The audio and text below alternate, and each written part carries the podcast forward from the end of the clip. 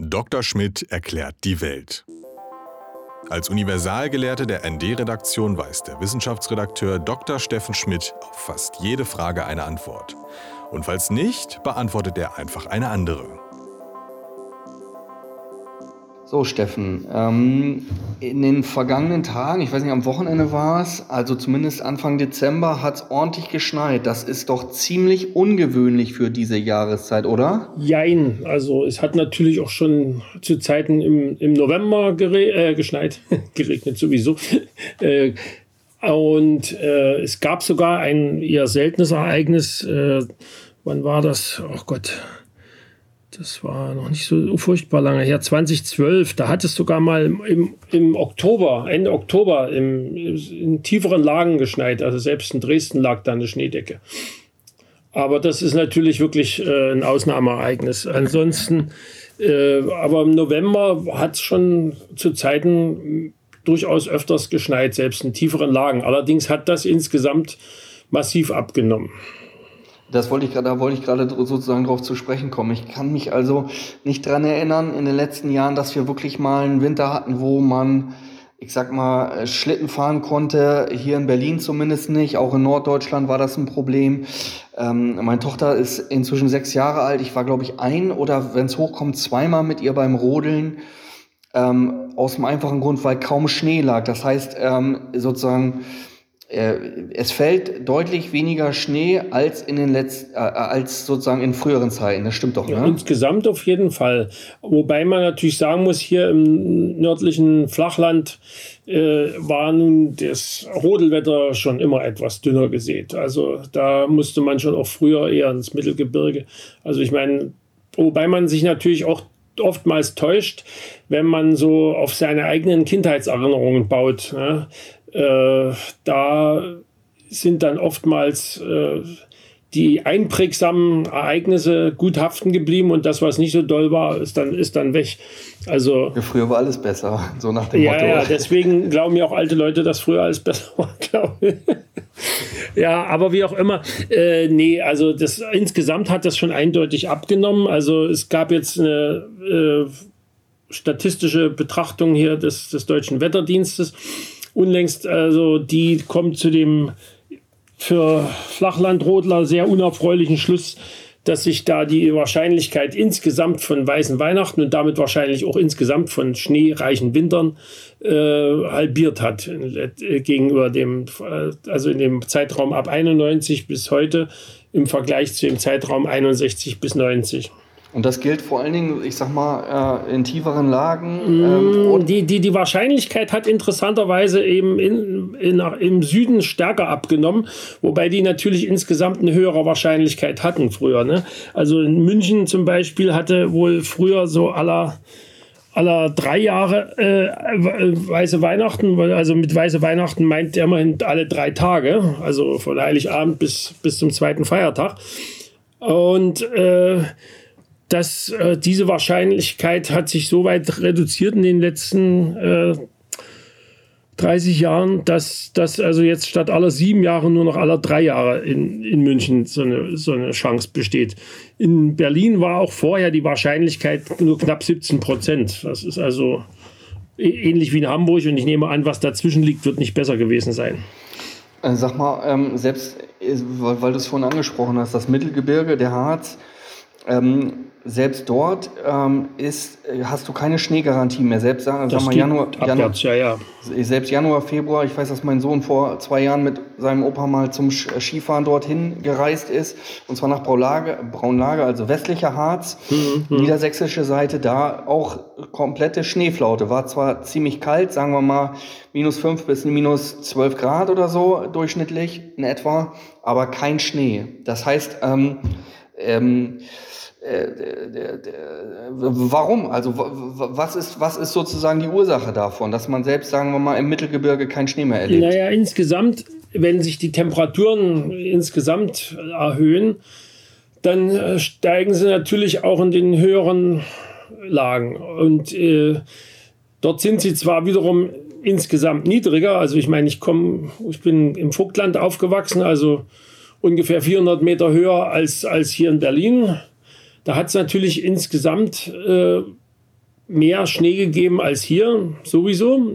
Einfach weil, weil das eben doch so vielleicht ein, zwei Grad kälter war in der, in der, in der Temperatur, in der Höhen, in dem, vom Höhenunterschied her. Jetzt mal innerhalb der Stadt mal davon abstrahiert, dass es innerhalb der Stadt durch die ganzen äh, Steinmassen, die den Sommer über gut durchgewärmt worden sind, natürlich sowieso nie so kalt wird.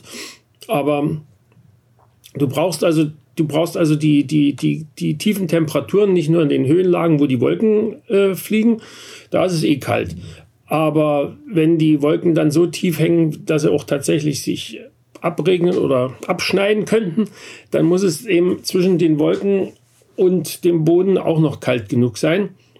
Oder aber Variante 2, äh, einigermaßen kalt und trocken genug. Also du kannst selbst bei 5 bis 7 Grad äh, Temperatur am Boden durchaus noch Schneefall haben.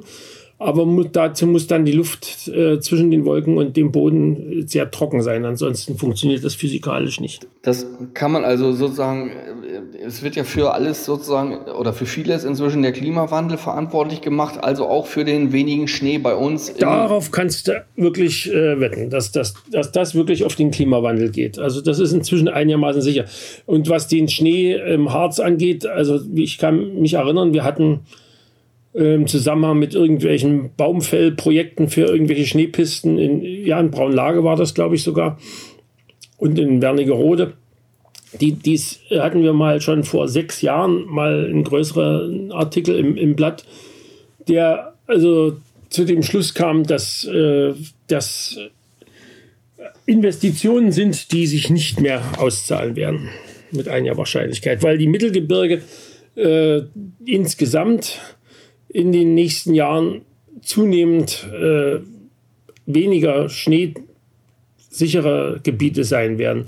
Also vielleicht kann man noch bis 2040, 50 äh, so ein, zwei Monate Glück haben, so Januar, Februar.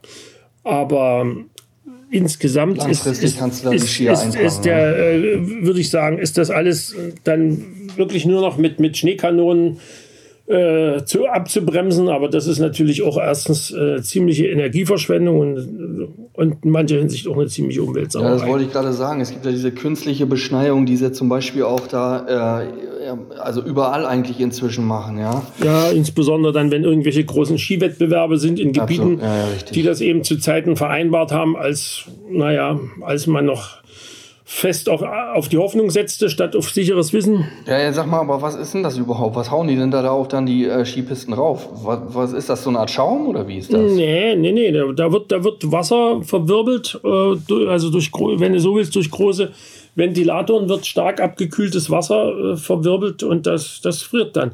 Der, der Punkt ist allerdings, das wird dann natürlich nicht etwa der, der schicke Pulverschnee, äh, unberührter Hochge Hochgebirgshänge, sondern so ein Klebemasse. Das wird, das, das wird ein relativ fester Schnee, weil das, also du hast ja, du hast ja die, kennst ja diese schönen äh, idealisierten Schneeflockenbilder, diese Sechsecke, die so ja, fein verästelten, mhm.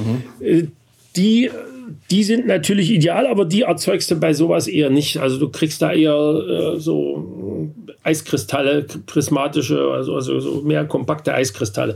Was dann eben zu sehr viel dichterem und festerem Schnee, also das ist für viele äh, Skifahrer auch durchaus dann mit erhöhterem, mit höherem Risiko, dass dass, dass sie das nicht gut beherrschen, verbunden. Das ist natürlich sozusagen energieaufwendig, das hast du schon gesagt. Ne? So, aber äh, hat das irgendeine Aus, äh, ähm, Auswirkung auf Flora und Fauna jetzt? Also wenn ich das im, im Harz da sozusagen flächendeckend alles mit zuschmeiße mit diesem Kunstschnee? Also flächendeckend alles wird eh keiner machen. Es wird sowieso, das ist ja teuer, es wird also eh nur die Piste, die tatsächlich befahren wird, beschneit. Okay, mhm. Aber äh, ja, also für die Flora und Fauna ist es wahrscheinlich kein so großer Unterschied, ob das nur eine Skipiste ist, die, die, die auf natürliche Weise beschneit ist oder nicht.